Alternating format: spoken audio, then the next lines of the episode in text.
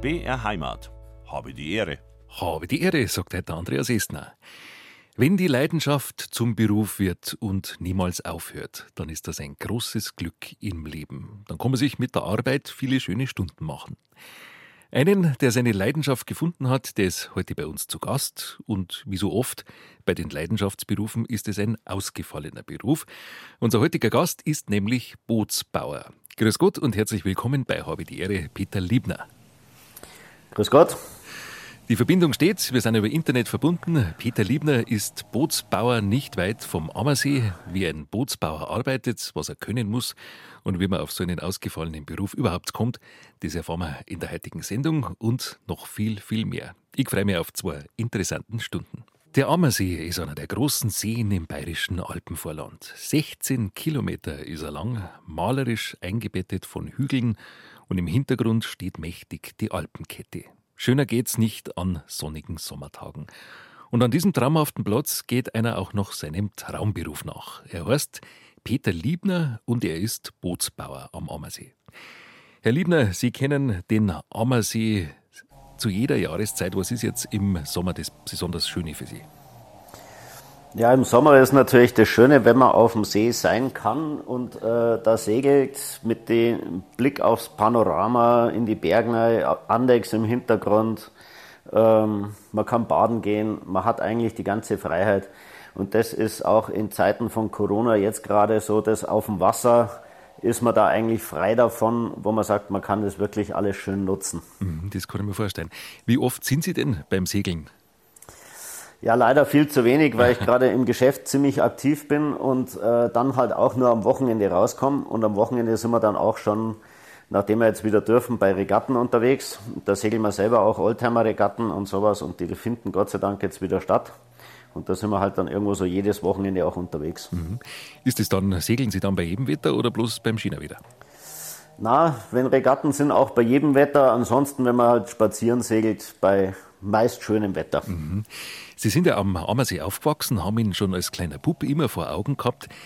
Da denkt man sich, äh, wenn jemand den Ammersee so genau kennt, dann sieht er vielleicht die Schönheit von diesem See gar nicht mehr so. Das nutzt sich vielleicht ab, aber Sie können die Schönheit schon noch sehen.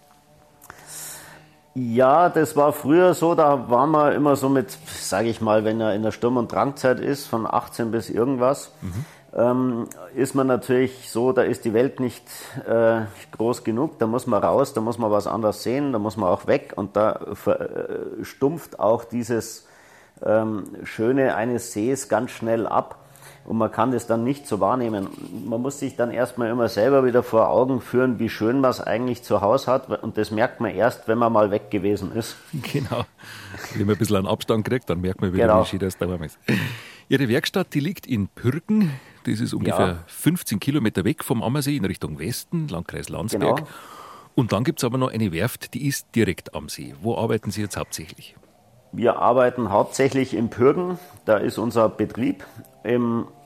Und am See haben wir eigentlich nur noch eine kleine Filiale, wo wir eigentlich ähm, Pächter in einem Segelclub sind. Und da haben wir eigentlich nur ein, ein, ein, Fahrzeug dastehen, wo wir dann Kleinarbeiten machen und alles, was an größeren Arbeiten stattfindet, ist dann alles bei uns in der Werkstatt in Pürgen. Mhm. Ich habe mich vorab natürlich ein bisschen informiert, was Sie alles anbieten. Ein wichtiger Punkt in Ihrer Firma ist der Bau von neuen Booten. Und da bin ich gleich mal ein bisschen auf dem Schlauch gestanden. Die Boote, die Sie bauen, die heißen zum Beispiel Drache oder Lucker. Was bedeutet das für einen, für einen Landmenschen wie mich? der Lucker, das ist so ein typisches Ammersee-Schiff gewesen. Da gibt es diesen Ammersee-Lucker, das ist ähm, ein fünf Meter langes Einmann-Segelboot, der äh, mit einer Gaffeltakelung ist. Gaffeltakelung heißt, der hat einen Mast und oben noch so eine Diagonalstrebe drin, das ist die Gaffel. Mhm. Ähm, und ist ein sehr klassisches Schiff, was so in den 30er, 40er, 50er Jahren viel gebaut wurde. Den haben wir wieder äh, in unser Repertoire aufgenommen und bauen den auch wieder. Mhm. Und der Drache? Der Drachen ist ein äh, ehemaliges Olympiaschiff, war bis 72 Olympiade, bei der Olympiade dabei Aha. und ist ein äh, Dreimann-Kielboot, neun Meter lang ähm, und wird international auf sehr, sehr vielen Regatten gesegelt. Den segel ich selbst auch sehr aktiv mhm. und eigentlich ganz erfolgreich. Und da beziehen wir dann auch aus den ähm, bei den Regatten eben auch unsere Kunden und da sind wir wirklich sehr, sehr gut im Geschäft bei dem Drachen. Mhm. An einem Boot wird sehr viel Holz verbaut. Das ist eigentlich eine große Schreinerarbeit. Dazu gehört aber auch der Metallbau. Und Sie haben es gerade gesagt, gesagt, diese Boote, die sind ja wirklich sehr groß. Wie schaut es bei Ihnen in Ihrer Werkstatt aus? Die muss ja riesig sein. Es muss ja Halle sein eigentlich. Ja, also unsere Werkstatt hat 400 Quadratmeter. Mhm. Ähm, wir arbeiten mit zehn Mann beziehungsweise Frauen. Auch wir erfüllen gut die Frauenquote. Haben drei Azubis, weibliche Azubis. Im Gesamten sind wir sechs Azubis. Ähm, und äh, ja, da ist, dann haben wir noch eine große Lagerhalle, wo eben auch Holz gelagert wird und wo eben dann die Schiffe auch eingelagert werden. Mhm, über das Holz reden wir noch, welche Hölzer da verbaut werden und wie man die bearbeiten muss. Also es schaut eigentlich aus wie in einer riesigen Werkstatt von einem Schreiner, Zimmerer und von einem Metallbauer. Da ist alles beieinander bei Ihnen. Ja, leider nicht ganz so. Bei uns ist es mehr der Vordergrund. Wir äh, Schreiner und Zimmerer können sehr, sehr viel mit Maschinen machen. Mhm. Bei uns ist der Maschinenraum sehr klein. Äh, wir können, bei uns ist sehr, sehr viel durch das, dass wir konvex und konkave Linienführungen haben, mhm ist wahnsinnig viel Holzarbeit dabei und eigentlich sind es alles mit kleinen Maschinen dann zu machen und nicht mit, mit irgendwelchen Großmaschinen, wo man irgendwie einen rechten Winkel runtersägt oder sowas. Das passiert bei uns so gut wie nie. Wir sind am Ammersee zu Gast, beziehungsweise in Pürken in der Werkstatt vom Peter Liebner. Und wir haben schon gerade über das Holzlager gesprochen und dass an Booten sehr viel Holz verbaut ist. Welche Holzarten werden denn beim Bootsbau bei Ihnen in der Werkstatt verwendet? Ja, da haben wir von den heimischen Hölzern haben wir Eiche, Fichte und Esche, was wir da haben. Und ansonsten von den Tropenhölzern Teak, was natürlich für die Decks auch verwendet wird, und diverse Mahagoni-Sorten. Mhm. Weil wir ja auch spezialisiert sind auf Oldtimer-Restaurationen und da ist es natürlich auch wichtig, dass man immer das passende Holz dann auch vorrätig hat. Man kann ja nicht für jedes Schiff dann einfach ein Holz zukaufen. Äh, viele Sorten gibt es ja nicht mehr oder sind im Handel nicht mehr äh, zulässig. Ja, also die Tropenhölzer, heißt, oder? Tropenhölzer, ja. Die also in den 80er Jahren hat sich das dann geändert und seitdem gibt es da auch eine relativ verschärfte Liste, was nicht mehr importiert werden darf, was auch ganz gut so ist. Ähm, und darum hat man da halt jetzt diverse Hölzer vorrätig an Mahagoni, weil es gibt ja allein 300 verschiedene Mahagoni-Sorten. Aha. Und da muss man natürlich dann auch immer schauen, dass man das passende Holz für das passende Schiff dann auch da hat. Und wenn man da was richten will. Das heißt, wenn jetzt jemand daheim einen alten Mahagoni-Tisch hat, den er rausschmeißen will, das wäre für Sie eventuell interessant. Jein, eher nicht, weil Mahagoni-Tische sind eigentlich immer aus Sipo gebaut und so. das ist noch ganz gut im Handel möglich. War nur so eine Idee. Ja, und meistens auch nicht lang genug, nachdem wir die Schiffe, wenn wir irgendwas machen müssen, ja doch immer so an die 8, 9 Meter rangeht. Mhm. Ähm, ist es dann mit irgendeinem Tisch, der 1,50 Meter ist oder so, doch ein bisschen kurz. Worauf kommt es jetzt bei den Holzarten an? Sie haben gesagt, also Esche äh, und Eiche, das ist ja Hartholz oder Laubholz ja. und Fichte ist Weichholz. Wo wird was verwendet beim Bootsbau? Ja, es kommt sehr darauf an. Also Fichte wird in erster Linie verwendet für Stringer, das sind Längsverbindungen im Schiff, weil das Holz relativ und Masten, weil das Holz sehr leicht ist und durch die Langfaserigkeit eine hohe Biegefestigkeit hat. Mhm. Und dadurch kann man das schön biegen und, kann, und ist flexibel und hat aber kein hohes Gewicht. Bei der Eiche ist es so, die wird in erster Linie für konstruktive Bauteile im Boot verwendet, die sehr massiv sein, wo das Gewicht keine Rolle spielt. Die sind also meistens unten im Schiff drin. Mhm. Das heißt Bodenwrangen oder Spanten. Bodenwrangen sind große Querverbindungen in dem Boot. Äh, wo auch dann der Ballastkiel dranhängt und die müssen natürlich äh, dementsprechend stabil und massiv auch sein. Mhm. Und dadurch nimmt man dann Hölzer, die eigentlich wenig äh, arbeiten und äh, von der Stabilität extrem und haltbar sind. Mhm. Diese Holzteile, die Sie verbauen, wir haben vorher schon kurz darüber gesprochen, die sind selten im rechten Winkel oder gar nie, sondern sie sind oftmals gebogen oder geschwungen. Mhm. Wie machen Sie das? Biegen Sie Holz auch selber? Wir biegen Holz auch selber. Ähm, es wird äh, entweder im Dampfverfahren, dass wir, wir haben so eine Dampfkiste, wo dann die Spanten reinkommen, dann wird das gedämpft. je nachdem wie dick das Holz ist, dementsprechend länger muss es dann drin sein und dann kann man Holz relativ leicht biegen. Was, wenn es dann trocknet, auch in der Form bleibt oder relativ nahe an dieser Form bleibt. Das ist das eine Verfahren. Das andere Verfahren ist, dass man dünne Streifen schneidet, also lamelliert, schimpft sich dieser Ausdruck. Mhm. Ähm, dann wird eine Form angefertigt, von dem Schiff abgenommen, wird eine Form angefertigt und darüber wird dann der Spand oder eben dieses Bauteil verleimt. Mhm. In diversen Lagen. Mhm. Wie viele, auf wie viele Millimeter geht es genau im Bootsbau? Ja, zum Teil schon bis in den Zehntel rein, weil gerade wenn ich den Drachen jetzt als Beispiel nehme, äh, da hat man schon sehr enge ähm, Bauvorschriften. Da kommt dann auch ein Vermesser, wenn wir dann so ein neues Boot bauen und vermisst da zwei Tage lang dieses Boot bis auf den Millimeter. Und wenn da irgendwas nicht stimmt, dann ist es danach kein Drachen. Mhm. Ja, so interessant. Wie lange baut man an so einen Drachen zum Beispiel jetzt hin, wenn Sie ganz neu so ein Boot bauen?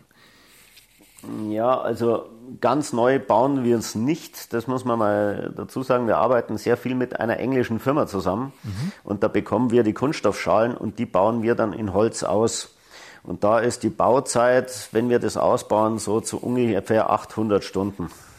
800 Stunden, das heißt in Ihrer Werkstatt mit zehn, äh, zehn Angestellten. Wie lang ist das da ungefähr? Ja, da ist man dann schon so vier Monate beschäftigt. Mhm, an einem Projekt.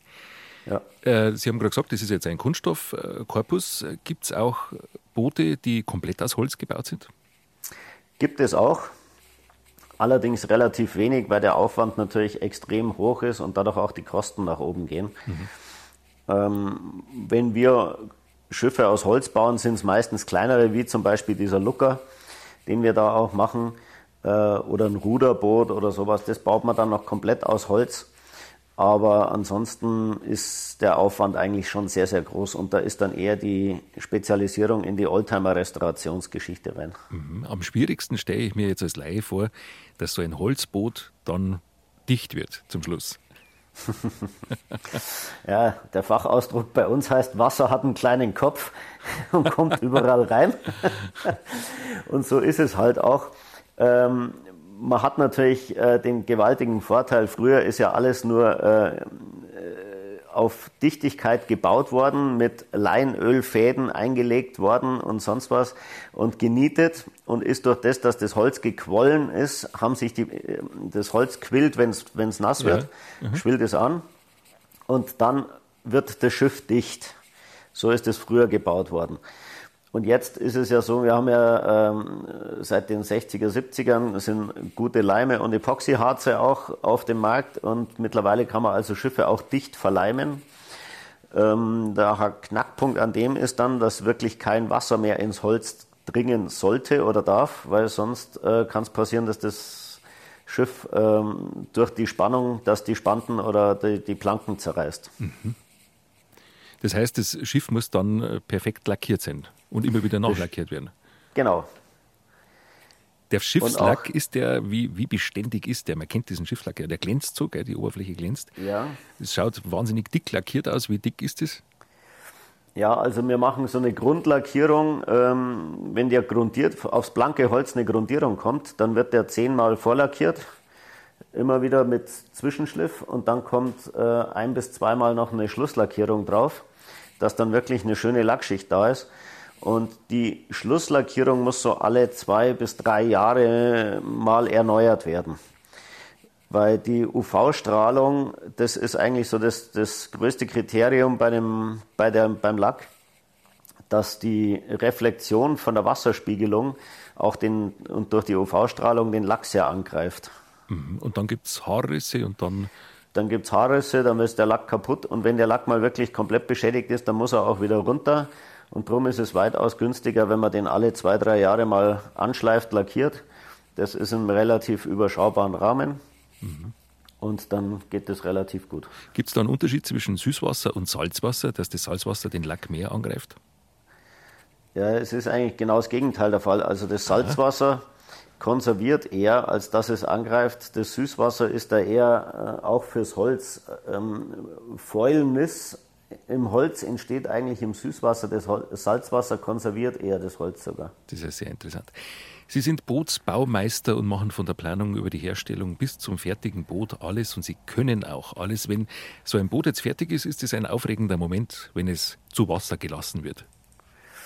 Ja, das ist natürlich schon immer wieder spannend, wenn man so ein neues Schiff baut und äh, das dann zu Wasser bringt und schaut, passt jetzt alles, ist auch wirklich alles so, wie man sich das vorgestellt hat. Ähm, ist es dicht? Das ist natürlich auch immer so die große Frage. äh, weil man kann schon mal irgendwo eine Kleinigkeit übersehen und dann hat man da irgendwie ein kleines äh, Fenster drin oder sonst irgendwo eine kleine Bohrung oder irgendwo eine Schraube, irgendwo die nicht ganz so sitzt, wie sie sitzen sollte. Das mhm. kann alles mal vorkommen. Haben Sie dann so ähm, Holzstöpsel dabei, dass die, die man schnell reinhauen kann? ja, das ist dann schwieriger, aber so in die Richtung geht es dann schon, mhm. ja, dass man mhm. dann sagt, okay, man muss sich dann kurz zu helfen wissen. Äh, und dann wird es halt dann äh, danach nochmal nachgearbeitet, ja, wenn es wirklich mhm. sein sollte. Mhm. Aber normalerweise ist schon so, also dass man das Schiff ins Wasser bringt und ja. dann ist es einfach so, jetzt ist es fertig. Ja. Herr Liebner, zum Beruf des Bootsbaumeisters gehört natürlich zuerst einmal die Planung von einem Boot, die genaue Form. Wie wichtig ist denn die Form von einem Boot? Beim Auto heißt es ja immer, Aerodynamik ist wichtig, wie sich das Fahrzeug im Luftwiderstand, im Windkanal verhält. Gibt es sowas bei einem Boot oder bei einem Schiff auch? Natürlich gibt es sowas beim Boot auch. Wobei da die Aerodynamik natürlich weniger das Entscheidende ist, sondern bei uns ist die Hydrodynamik. Ah. Ähm, aber es ist natürlich immer so, wie verhält sich also man muss eigentlich anders anfangen. Man kommt, was für einen Zweck soll dieses Boot erfüllen? Ist es ein Motorboot? Ist es ein Segelboot? Was will der Kunde damit haben? Will er ein langsames? Will er ein schnelles Schiff? Und dementsprechend wird dann eigentlich auch so ein Schiff auch konstruiert. Dementsprechend äh, ist dann natürlich auch die Fahrweise, weil es gibt Gleiter, die fahren ganz schnell übers Wasser, und dann gibt es Verdränger, die fahren eine Rumpfgeschwindigkeit. Dementsprechend ist natürlich auch die komplette Konstruierung von so einem Boot ganz anders. Mhm. Also die Hydrodynamik, die Wasserverdrängung quasi, wie sich der Bootskörper im Wasserwiderstand bewegt. Wie ist es jetzt bei einem, bei einem schnellen Boot? Sie bauen ja auch Boote, mit denen äh, Wettbewerbe gesegelt werden, Regatten, glaube ich, sagt man da. Ja. Ähm, kann man das vorher berechnen am Computer? So und so muss es sein, dann ist es so und so schnell.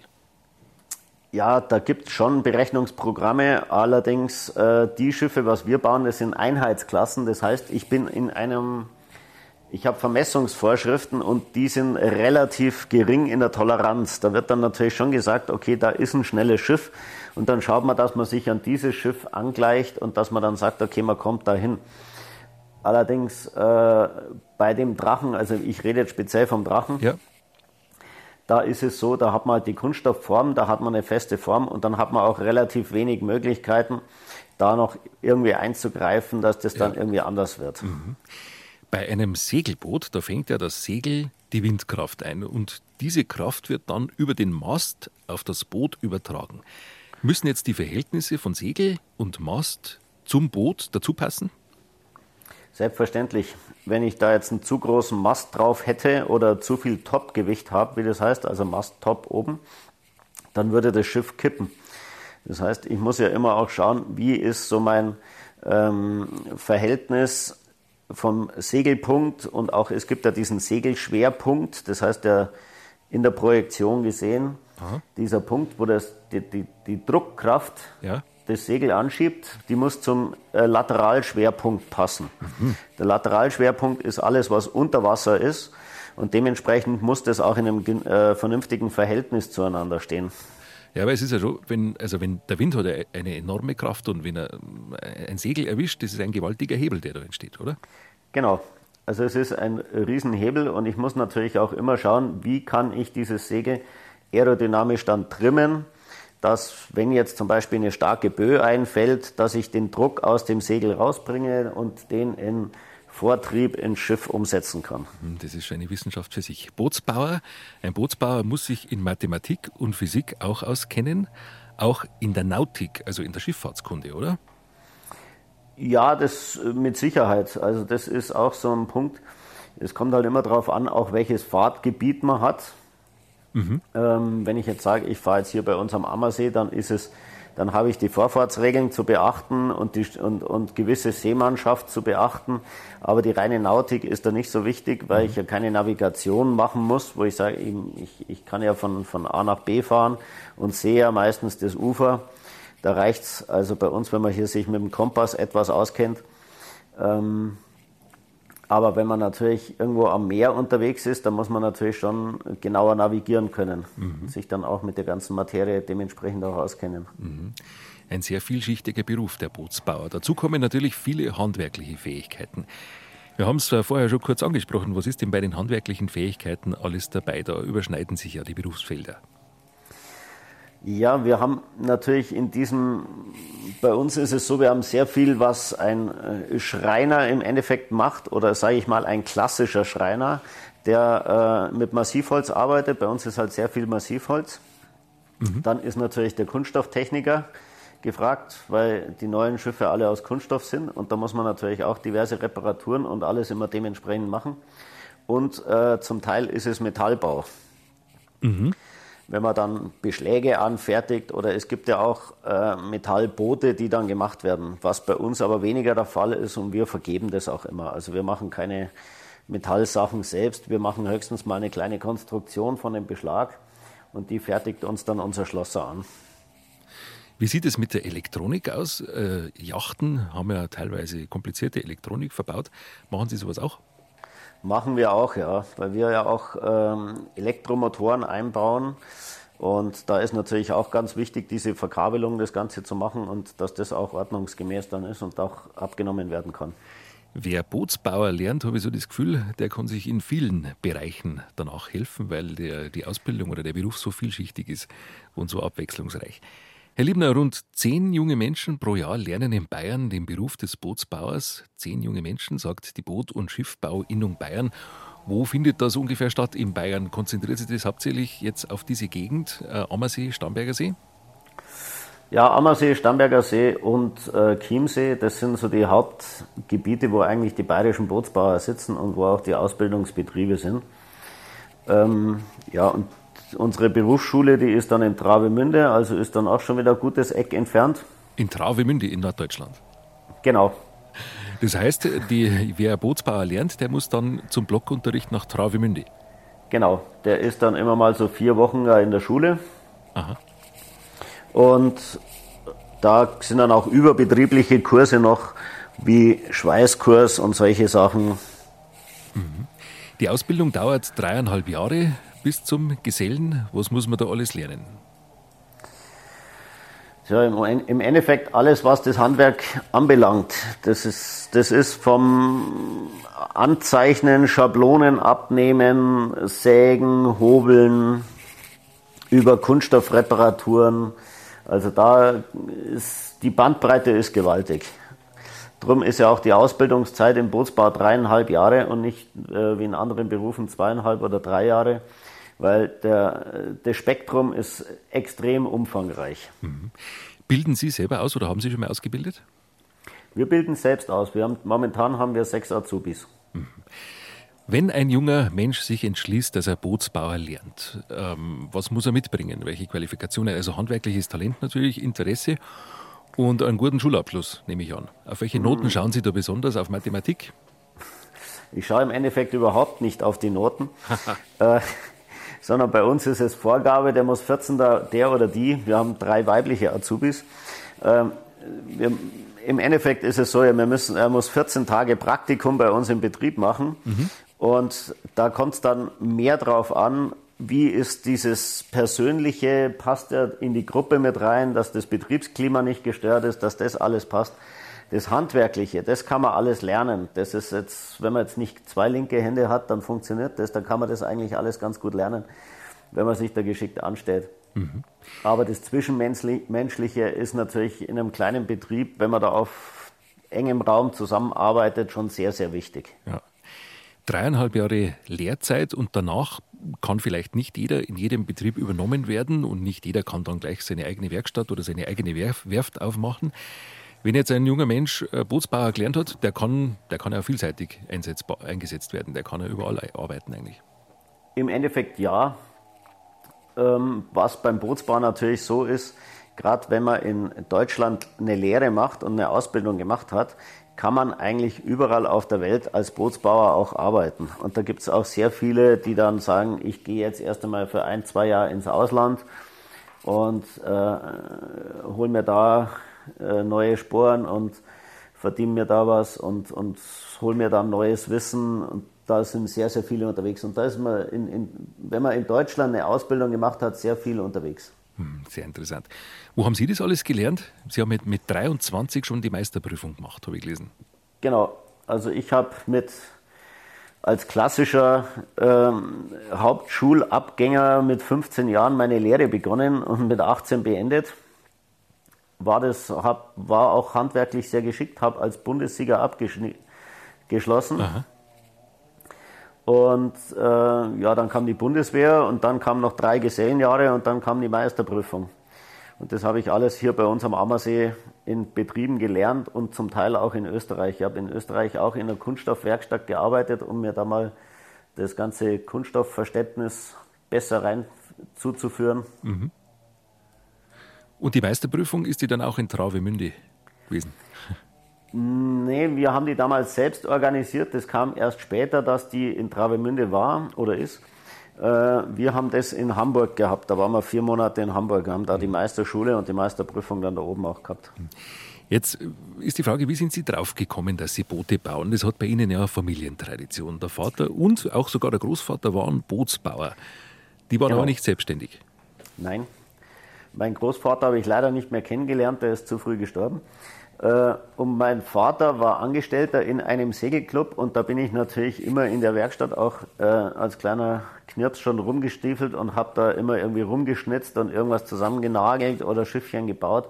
Und dann hat sich das eigentlich so ergeben, dass man dann irgendwo in diesem Metier dann landet. Mhm. Wer ist denn eigentlich, diese Frage stellen sich schon viele, wer ist die, die Kundschaft von einem Bootsbauer? Man stellt sich jetzt da reiche Yachtbesitzer vor vom Starnberger See oder geidige Münchner, die mehr als einen Porsche in der Garage stehen haben. So ein Boot ist ja doch meistens ein Luxusartikel.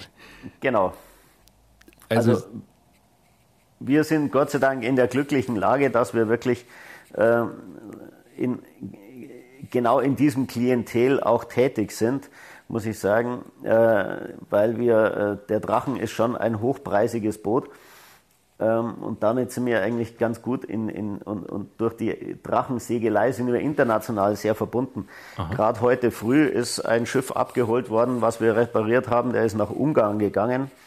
Ähm, wir haben also Kundschaft von äh, Moskau, Schweden, äh, Portugal und die kommen dann zu uns und lassen da die Schiffe richten. Also bei uns bewegt sich nicht nur im Ammersee-Stamberger Bereich. Aha. Es ist ja toll, dass es diese Klientel gibt. Für, das ist ja wunderbar für Sie. Muss man da speziell umgehen, auch mit, diesen, mit dieser Kundschaft? Ja, natürlich, weil das sind natürlich äh, zum Teil äh, schwerreiche Leute, ja. die natürlich einen gewissen Stand haben irgendwo und äh, die kommen aber dann bei Regatten auf einen zu und sagen, ich habe doch gehört, du machst das, würdest du auch mein Schiff machen. So ungefähr funktioniert das. Wenn die angesprochen werden, dann geht bei denen der Rollo runter und dann ist Schicht. Mhm. Das glaube ich. Was war denn der exklusivste Kundenwunsch, den Sie mal erlebt haben? Der exklusivste Kundenwunsch? Das ist äh, puh, schwierig zu sagen. Also wir haben mm, durch das, dass wir natürlich diese Oldtimer-Restauration machen, mhm. ähm, haben wir da schon sehr, sehr große und, und, und, und, schöne Schiffe auch gebaut. Und das exklusivste dürfte wahrscheinlich sein, der war äh, der längste und schmälste 40er Scherenkreuzer, der jemals gebaut wurde. Also das Schiff ist 15,8 Meter lang und 1,77 Meter breit. Also ist wie so eine kleine Zigarre fährt das Ding in der Gegend. Und wo fährt das Ding jetzt rum? Der fährt auf dem Ammersee. Gibt es im Bootsbau eigentlich auch sowas wie eine billige Konkurrenz aus Asien? Ähm, jein, also aus Asien nicht. Es gibt in Ungarn, äh, da, dass viele gesagt haben, wir bringen die Schiffe nach Ungarn und lassen die da restaurieren und das ist viel günstiger wie bei uns. Aber der Knackpunkt ist, diese Schiffe müssen ja alle, sage ich mal, immer wieder gewartet und gepflegt werden. Und da äh, geht es dann los, dass man eigentlich auch da richtet, wo es auch gewartet wird. Mhm. Ist ja sinnvoll. Baut man denn in anderen Ländern die Boote anders, jetzt zum Beispiel in Ungarn? Haben die andere Traditionen, Bautraditionen? Nein, eigentlich nicht. Nein, das sind internationale Standards. Ja, das ist eigentlich schon so ziemlich das Übliche. Mhm. Der Bootsbau ist ein uraltes Handwerk. Bei der Bayerischen Landesausstellung in Ettal vor ein paar Jahren, da war ein 3000 Jahre alter keltischer Einbaum ausgestellt. Vermutlich das älteste Boot, das je auf bayerischem Boden gefunden worden ist. Es ist in den 1980er Jahren in der Nähe der Roseninsel im Starnberger See entdeckt worden, dieser Einbaum. Der Bootsbau ist eigentlich, kann man schon sagen, eines der ältesten Handwerke in Bayern. Und jetzt mal abgesehen von dem Einbaum, Herr Liebner, wie lange hält ein Boot? Was ist, war so das älteste, das Ihnen untergekommen ist in Bayern? Also das älteste Schiff, was wir bei uns hier zum Restaurieren hatten, ist von 1895. Das ist schon erstaunlich, wenn man, wenn man sich überlegt, so über 100 Jahre ist dieses Holz immer im Wasser und immer dem Wechsel ausgesetzt zwischen Sauerstoff und Wasser, warm und kalt dass so ein Boot das so gut aushält, das waren damals schon auch gute Handwerker, nehme ich an. Das waren mit absoluter Sicherheit äh, ganz große Könner ihres Fachs. Äh, ähm, die Bauweise hat sich die letzten, sage ich mal, 80 Jahre in dieser Art und Weise kaum verändert oder 100 Jahre und, und das ist wirklich erstaunlich, was die damals gemacht haben und was die damals geleistet haben. Auch so Passgenauigkeiten. Ähm, jetzt kann man immer mal sagen, okay, macht man einen Tropfen Harz mehr rein, dann ist es okay. Mhm. Und früher ist es einfach nicht okay gewesen. Da war das entweder hat es gepasst oder es hat nicht gepasst. Dann war das Schiff dicht oder es war undicht. Das heißt, wenn Sie äh, Boote restaurieren, dann nimmt man so ein Boot ja auseinander und sieht die Holzverbindungen. Da kommen Sie manchmal auch dann so, denken Sie an Ihre früheren Kollegen und denken sich, das haben die sehr gut gemacht. Ja, das mit Sicherheit. Also die, da, da ist schon ein ganz großer Respekt da gegenüber den Vorvätern, die da eine, eine handwerkliche Glanzleistung gemacht haben. Also das ist schon toll. Gibt es eigentlich im Bootsbau sowas wie regionale Traditionen? Also baut man am Ammersee ein Boot anders als im Chiemsee oder anders als an der Nordsee? Mm, ja, anders als an der Nordsee und Ostsee, ja, da werden auch andere Materialien verwendet. Es gibt Hölzer, die speziell im Salzwasser sehr haltbar sind, die aber im Süßwasser sich in kürzester Zeit auflösen würden. Und dadurch sind andere, und, und, und da ist natürlich die Belastung auch eine ganz andere, da sind die Schiffe viel massiver gebaut. Bei uns sind die Schiffe eher fragiler gebaut, weil sie halt auch rein zum Sportzweck gedient haben. Mhm. Oder wie früher ähm, am Chiemsee ist zum Beispiel die Chiemsee-Plätte, das ist ein Arbeitsboot gewesen. Ähm, das ist halt relativ massiv schwer gewesen, weil es als Fischerboot gebaut wurde. Mhm. Bauen Sie Fischerboote auch? Nein, also bei uns, also wir haben es schon mal gemacht, mhm. aber äh, überwiegend ist bei uns eigentlich der Freizeitsektor, mhm. wo wir sagen, wir machen da ähm, eigentlich nur Freizeitboote oder Regattaboote im, im Segel- oder im Motorbootbereich. Sie segeln ja selber, wenn Sie jetzt auf dem Ammersee unterwegs sind, beim schönen Wetter, und es sind ja viele Segelschiffe dann unterwegs, oder Segelboote, sagt man. Ähm, sehen Sie sofort von der Weiten, ob das eins von Ihnen ist? Ja, selbstverständlich, das weiß man dann schon. Da hat man dann schon irgendwie so ein geschultes Auge auch, da sieht man schon, ah, der, der ist auch wieder unterwegs oder der ist unterwegs. Aha.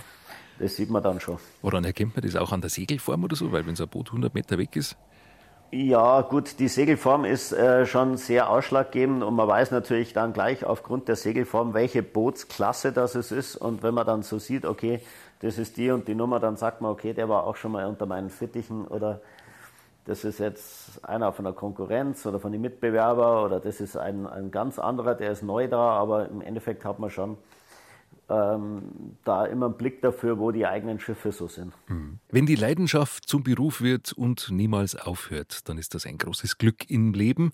Dann kann man sich mit der Arbeit viele schöne Stunden machen. Und einen, der seine Leidenschaft gefunden hat, der ist heute bei uns zu Gast. Und wie so oft bei den Leidenschaftsberufen ist es ein ausgefallener Beruf. Unser heutiger Gast ist Bootsbauer. Grüß Gott nochmal und herzlich willkommen zur zweiten Stunde, Peter Liebner. Grüß Gott. Wir haben ja gerade im Wetterbericht gehört, dass am Samstag soll es, äh, morgen soll es sehr schön werden. Können Sie sich einmal spontan einen Tag freinehmen? Ja, momentan gerade schwierig, weil wir in zwei Wochen noch eine, oder in zehn Tagen eine große Regatta haben. bei uns und da müssen wir noch ein paar Schiffe fertig machen. Mhm. Äh, und, aber ansonsten geht das schon mal, ja. Geht das schon mal. Peter Liebner ist Bootsbauer nicht weit vom Ammersee. Wie ein Bootsbauer neue Boote baut, wie man diesen Beruf lernen kann, was man kennen muss, darüber haben wir schon gesprochen. Aber es gibt noch einige interessante Themen, die wir auf Lager haben. Bootsbauer am Ammersee bei Peter Liebner in der Werkstatt. Das ist unser heutiges Thema in unserer Sendung Habe die Ehre. Herr Liebner, Sie restaurieren ja auch ältere Boote, haben wir schon darüber gesprochen im Laufe der Sendung. Wie läuft das eigentlich ab? Kann man so ein Boot zerlegen in seine Einzelteile oder wird es doch meistens einfach abgeschliffen und neu lackiert? Ja, es ist eigentlich die Mischung aus beiden. Also es wird nicht in alle Einzelteile zerlegt, sondern es wird dann geschaut, was kann man bei dem Schiff noch brauchen, wie wird es, ähm, in welchem Zustand ist es eigentlich und dementsprechend wird es dann zerlegt. Erstmal die neuen Holzteile angefertigt, wieder eingebaut und dann kommt halt die Lackierarbeiten. Mhm. Was ist denn so, was sind denn die typischen Schwachstellen von so einem Boot, so die typischen Verschleißteile? Ja, bei dem Holzschiff, das natürlich älter ist, ist natürlich immer das Unterwasserschiff ähm, mit den Spanten und die Bodenrangen und der Kiel. Das ist natürlich das, was nass ist und immer unter Wasser ist, beziehungsweise wenn es rauskommt, wieder austrocknet. Und diese Kombination Wasser, Luft macht es natürlich anfällig und da rottet das dann auch meistens. Mhm. Also genau dieser Übergangsbereich zwischen Luft und Wasser ist eigentlich der kritische Bereich. Wie ist der Bereich, der immer im Wasser ist? Ist der auch ein Problem? Ja, wenn der Bereich immer im Wasser ist, ist es eigentlich weniger das Problem. Durch mhm. das, dass dann ähm, das durchs Wasser konserviert wird, alles, was immer unter Wasser ist, ist eigentlich ganz gut konserviert, aber dieser Bereich Wasser, Luft, mhm. das ist dann, wo es Gammeln anfangen kann. Ah, da kannst du dann einmal verfaulen quasi, oder? Genau. Die, für, diesen, für diese Korpusteile beim Holzboot jetzt, welches Holz wird da verwendet? Ist das Fichte? Na, in, genau in dem Bereich nimmt man eigentlich Eiche oder Mahagoni, mhm. alles, alles Hölzer, die eigentlich sehr äh, stabil sind oder verwitterungsbeständig sind, da ist Fichte viel zu anfällig. Ja. Bei der Eiche heißt es ja immer, da sind Stoffe drin, die den Fäulnisprozess verhindern oder verzögern, aber auch die Eiche hält nicht ewig. Nein, Eiche hält auch nicht ewig und Eiche ist auch eins der Hölzer, was relativ stark arbeitet im äh, Wasser und ähm, in, in, es schwindet sehr stark und, und, und quillt sehr stark. Dadurch ist es äh, auch natürlich anfällig von, von Ausdehnungen und sonstiges, aber es ist von der, äh, durch die Gerbsäure, die in der Eiche drin ist, sehr stabil für Unterwassersachen. Mhm. Wenn jetzt so ein Bereich verfault ist, kann man das aushobeln und wieder spachteln oder wie geht sowas?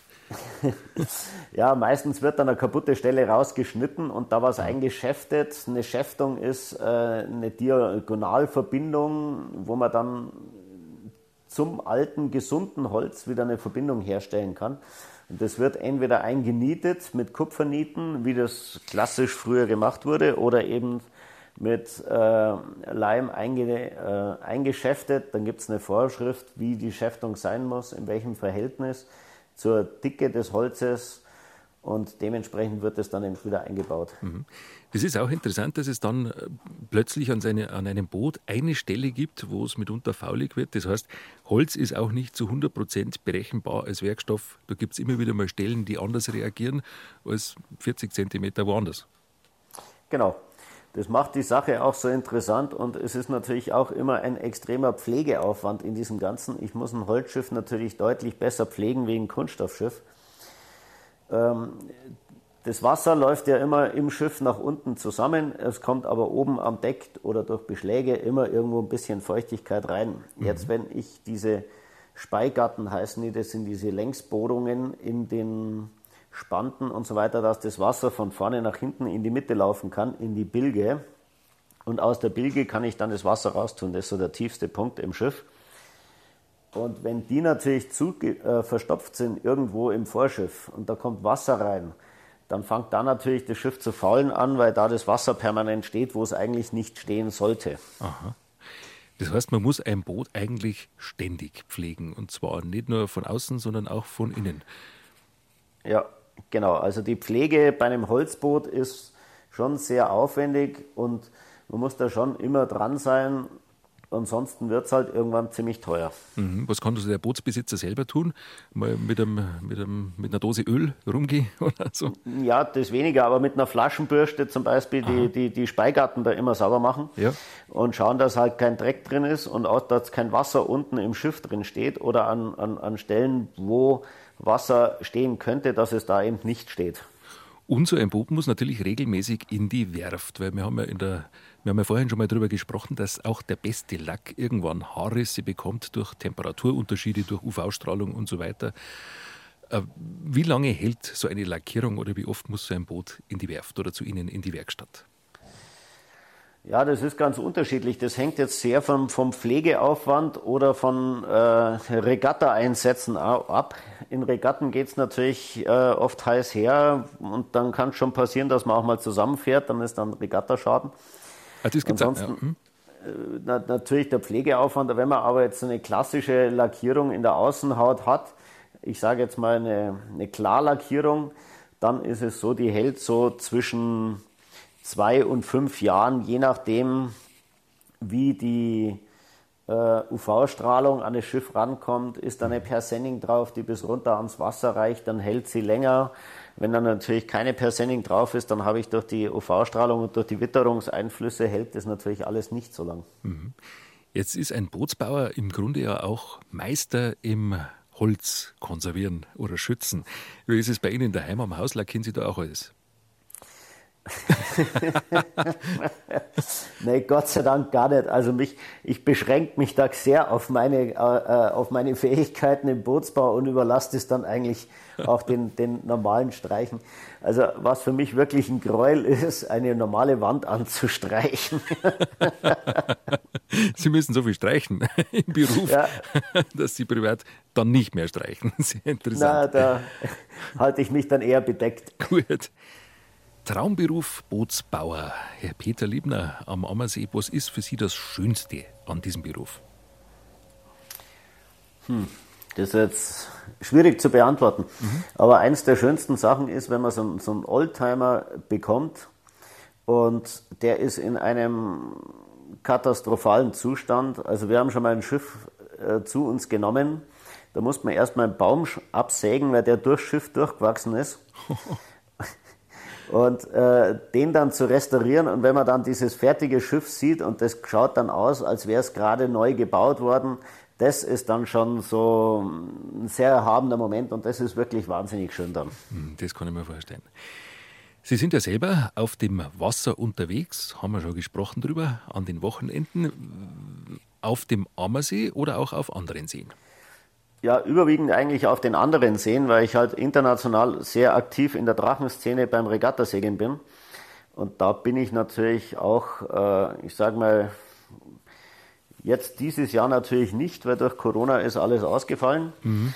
Oder das meiste. Aber ansonsten sind wir da immer ähm, von Portugal bis nach Schweden hoch eigentlich immer unterwegs beim Regattasegeln. Mhm. Ich könnte mir vorstellen, jeder See ist anders. Jeder See hat einen anderen Wind. Ist es so? Ja, das ist schon so. Es gibt äh, diverse Seen wie den Chiemsee oder den Ammersee, auch die überwiegend thermische Winde haben bei einer schönen Wetterlage. Die kommen natürlich immer relativ konstant aus einer Richtung, aber auch immer wieder etwas unterschiedlich. Und da muss man sich natürlich genau auskennen und auch dementsprechend wissen, wo man dann hinfahren soll. Aha, das ist sehr interessant. Wenn man jetzt einen Wettbewerb fährt auf einem neuen See, muss man den See eigentlich erst einmal studieren. Wie macht man das? Fährt man vorher schon mal hin und probiert es aus, wie da der Wind ist, oder kann man sich da auch anders informieren? Ja, also wenn man, wenn man jetzt zum Beispiel am Meer segelt, haben wir es immer so gemacht, wir sind zu den einheimischen Fischer hingegangen und haben uns über Strömungen erkundigt, weil das sind die Leute, die sich da eigentlich am besten auskennen. Aha. Und die Windverhältnisse kann man eigentlich immer ganz gut einschätzen. Aber Strömungen und, und Wasser und Gezeiten oder sowas kann man immer äh, schwer berechnen. Und da muss man halt immer wissen, ähm, sich mit den Einheimischen auseinanderzusetzen, ja. wo die halt genau wissen, wo was ist. Mhm. Ich verstehe überhaupt nichts vom Segeln. Ich bin auch noch nie gesegelt, aber Sehr schade. ich, ich habe schon öfter mal äh, die Segler zugeschaut auf dem See und denke mir, wenn da der Wind reinfährt in so ein Segel, das ist schon eine gewaltige Kraft, die da auf das Boot kommt. Wie schnell kann so ein Boot werden? Das hängt vom Schiff ab. Es gibt äh, diesen, die, ja, die neuen Boote, die wir jetzt auch am America's Cup fahren, mit den Hydrofoils. Ähm, die, die steigen ja aus dem Wasser und bewegen sich auf den Foils und die fahren zum Teil jetzt mit über 50 Knoten. Das sind also was, fast 100 Stundenkilometer. Das ist natürlich gewaltig. So ein Drachen zum Beispiel, das ist ein Einrumpfboot, äh, den wir da bauen. Der äh, hat als Verdränger eine Rumpfgeschwindigkeit, der bewegt sich so um die sieben Knoten rum. Nochmal sozusagen, das ist also schon ein gewaltiger Unterschied, wo man sich da bewegt. Mhm. Wie viel kmh sind das, sieben Knoten? Sieben Knoten sind ungefähr 14 kmh. Mhm. Kann es mal passieren, dass es Ihnen zu schnell wird? Weil äh, bremsen kann man wahrscheinlich schlecht. Ja, höchstens, wenn irgendwas im Weg steht, dann ist es schlecht, wenn es zu schnell wird, aber mhm. ansonsten kann es nicht schnell genug sein auf dem Wasser. Zieht es Sie eigentlich auch auf die hohe See? Wir haben ja gerade vom Meer gesprochen. Ja, natürlich. Also wir sind äh, immer viel ähm, in Portugal gesegelt, in Cascais waren wir immer im Winter über beim Trainieren auch und haben natürlich da unsere, unsere Regatta-Trainings auch gemacht.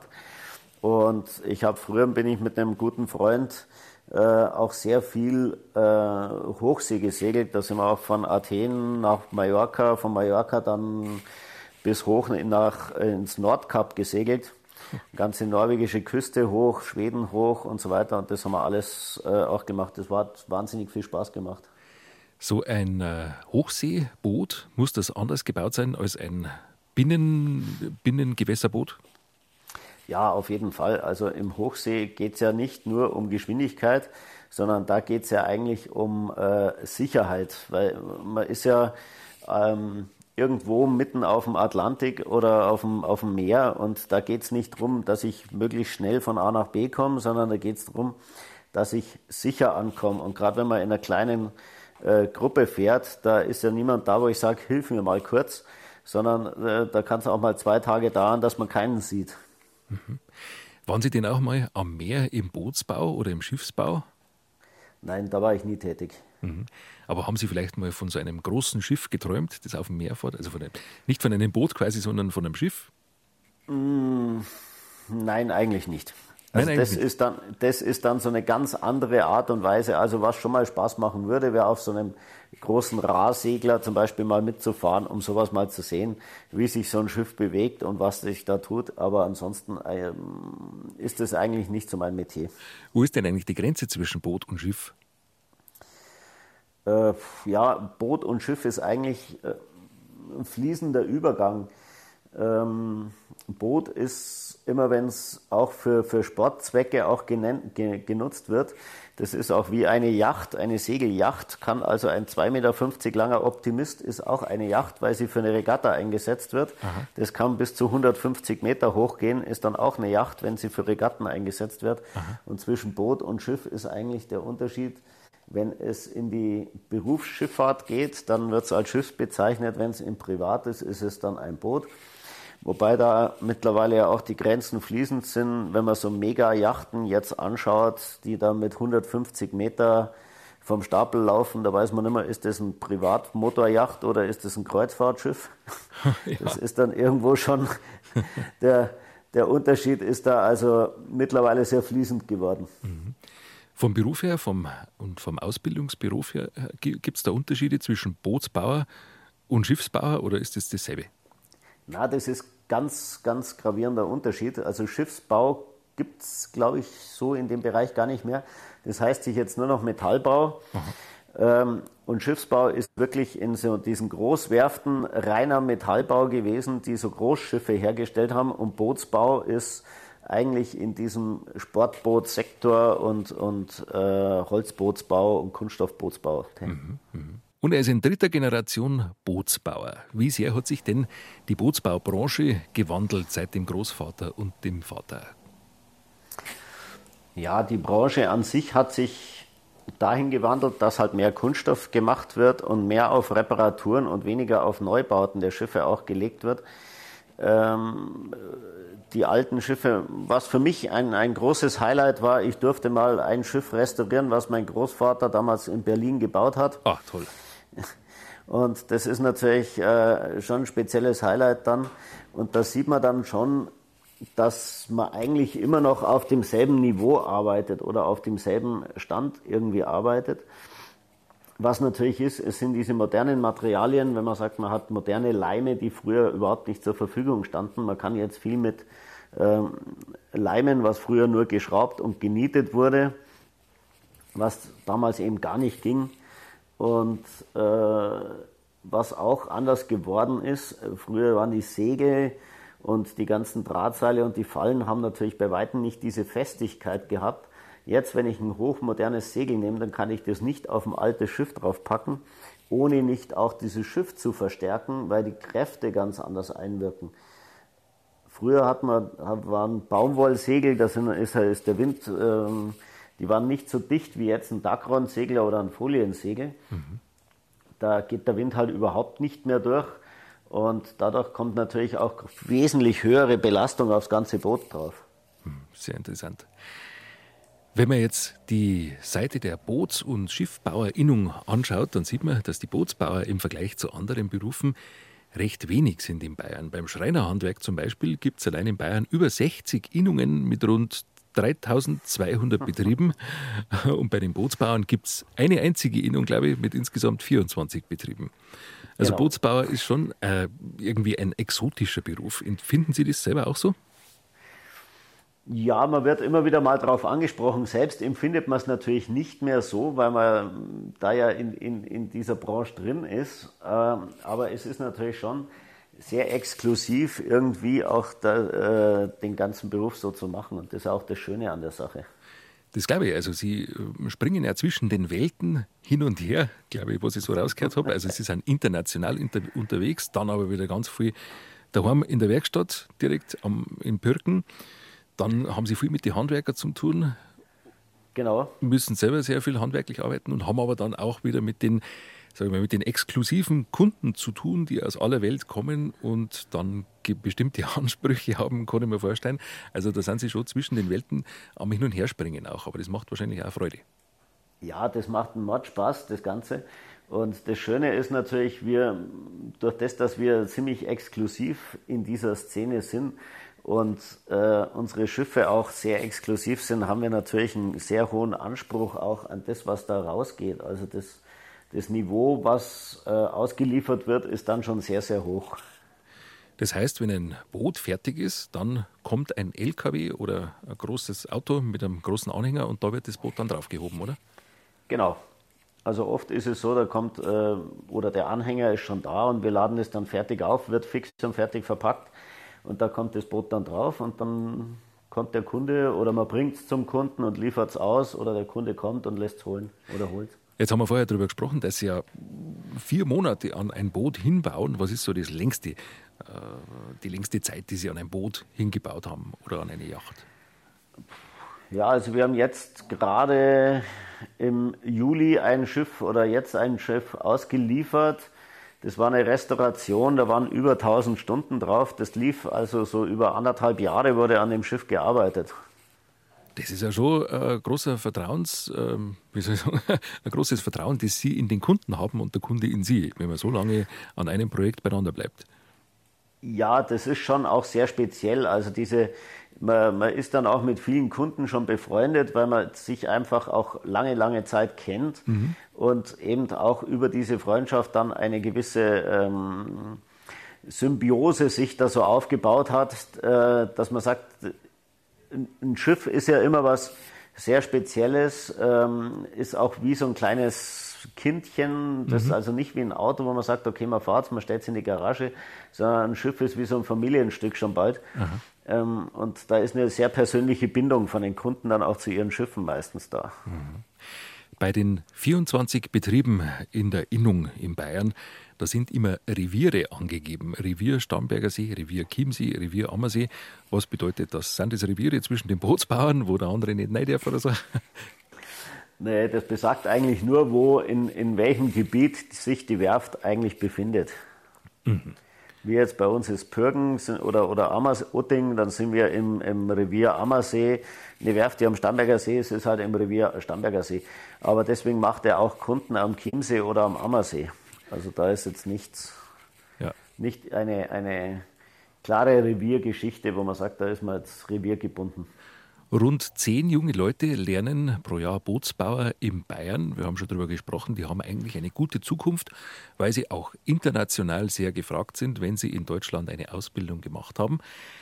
Bleibt das Wissen und das Können der Bootsbauer also weiterhin gefragt. Die Klientel ist da. Die Klientel ist da und ich glaube auch, dass, also auch gerade jetzt mit Corona hat man schon so festgestellt, dass viele einfach ihre Schiffe dann mehr pflegen, weil man sagt, man kann jetzt nicht in Urlaub fahren, sondern man macht dann den Urlaub hier am See oder sonst was und mit seinem Schiff unterwegs. Da ist jetzt auch so, ich glaube, ein bisschen Umdenken auch wieder da, dass man sagt, man fährt nicht nur in Urlaub weg, sondern man macht auch Urlaub bei uns und dadurch werden die Schiffe auch anders genutzt wieder. Das ist sehr interessant, ja. Es ist schon quer durch alle Gesellschaftsschichten ähm, immer wieder Bewusstseinswandel zu hören. Genau. Wenn man einen Traumberuf hat, hat man dann eigentlich noch andere Träume, Herr Liebner? Ja, Träume hat man natürlich viel, ähm, aber äh, eigentlich erfüllt sich da schon sehr, sehr viel in dem Ganzen. Aha. Ich habe gehört, Sie haben ein altes Bauernhaus saniert am Ammersee. Wo steht denn das? Ja, das ist eigentlich mitten in Utting, ist eins der ältesten Häuser Uttings. Das ist von 1835 und äh, ja, war eigentlich in einem ziemlich unansehnlichen Zustand. Und äh, in Zusammenarbeit mit meiner Frau, die Architektin ist, haben wir dann äh, da einen schönen Plan gemacht und haben das Ding dann wirklich schön saniert. Und da kam für mich dann auch wieder so zum Vorschein, dass der Hausbau und der Bootsbau gar nicht so weit auseinander ist, weil wenn man sich einen alten Dachstuhl anschaut, dann ist es eigentlich nicht recht viel anders wie ein gekentertes Boot. Aha. Aha, genau.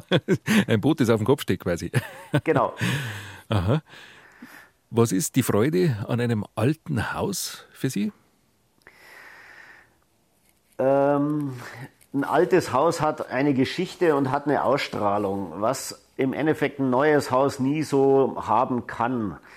Also da, wenn man reinkommt, man fühlt sich einfach wohl in, da drin und das ist ein, ein, ein Wohlwertgefühl, was, man, was so alte Häuser einfach haben. Mhm. Und wenn so alte Häuser liebevoll renoviert sind, dann ist es für mich persönlich ganz was Schönes und ich nehme jetzt mal an, für Sie auch. Ist es dann ähnlich wie bei einem alten Schiff, das restauriert wird? Ja, auf jeden Fall. Also das war für uns das, das, das große Highlight dann. Ähm, weil wir haben einen handgehauenen alten großen Dachstuhl innen drin und für mich war ganz klar, dieser Dachstuhl muss auf Sicht bleiben und äh, wir haben eigentlich um den Dachstuhl rum das ganze Haus saniert, dass das Ding dann äh, auch so ausschaut, wie es ausschauen sollte. Und das ist natürlich dann schon wahnsinnig schön und man äh, muss einfach sagen, wenn man da drin ist, man fühlt sich sehr wohl und das ist schon, schon sehr, sehr schön. Mhm. Wenn Ihre Frau Architektin ist und auch Innenarchitektin, kann Ihnen die beim Bootsbau helfen? Da gibt es ja viele gemeinsame Themen, von der Statik bis zur Gestaltung. Ja, die Statik ist eigentlich eine ganz andere. Von der Gestaltung her würde das schon gehen, aber da müsste man dann komplette Innenausbauten und sowas machen, wo man dann wirklich auf die Ergonomie drauf achten müsste. Und äh, da könnte sie schon mithelfen, kommt aber bei uns eigentlich weniger vor und dadurch ist es für uns eigentlich nicht so relevant. Mhm. Was ist Ihr nächstes Projekt? Welches Schiff, welches Boot bauen Sie als nächstes oder restaurieren Sie? Ich restauriere mir gerade einen alten 45er Nationalen Kreuzer, der ist Baujahr 1914. Und da sind wir gerade dran und der sollte, wenn alles gut geht, nächstes Jahr dann fertig werden. Aha, toll. Also wieder ein langfristiges Projekt über ja, mehrere Monate. Aha, mit ja. viel alter Handwerkskunst, die auf neue Handwerkskunst trifft und vielen Bootsbautraditionen. Großartig, es war hochinteressant. Ich bedanke mich ganz herzlich beim Bootsbauer Peter Liebner aus Pirken am Ammersee. Herzlichen Dank, wir wünschen weiterhin so viel Erfolg. Und wie sagt man jetzt in der Schiffssprache, gibt es das nur am Meer oder auch am Ammersee, eine Handbreit Wasser unterm Kiel? Sagt ja, es gibt die Handbreit Wasser unterm Kiel und Mast- und Schrottbruch. Das ist so, wie weit man es halt beim Jäger. Sagt man auch in Bayern, oder? Ja. Genau. Da Gut. der Mast- und Schrottbruch. Gut. Vielen herzlichen Dank, dass Sie sich Zeit genommen haben für uns und alles ich, Gute. Ich danke und auch vielen Dank und vielleicht hören wir uns mal wieder. Genau. Servus, für Gut. Gut. Ciao.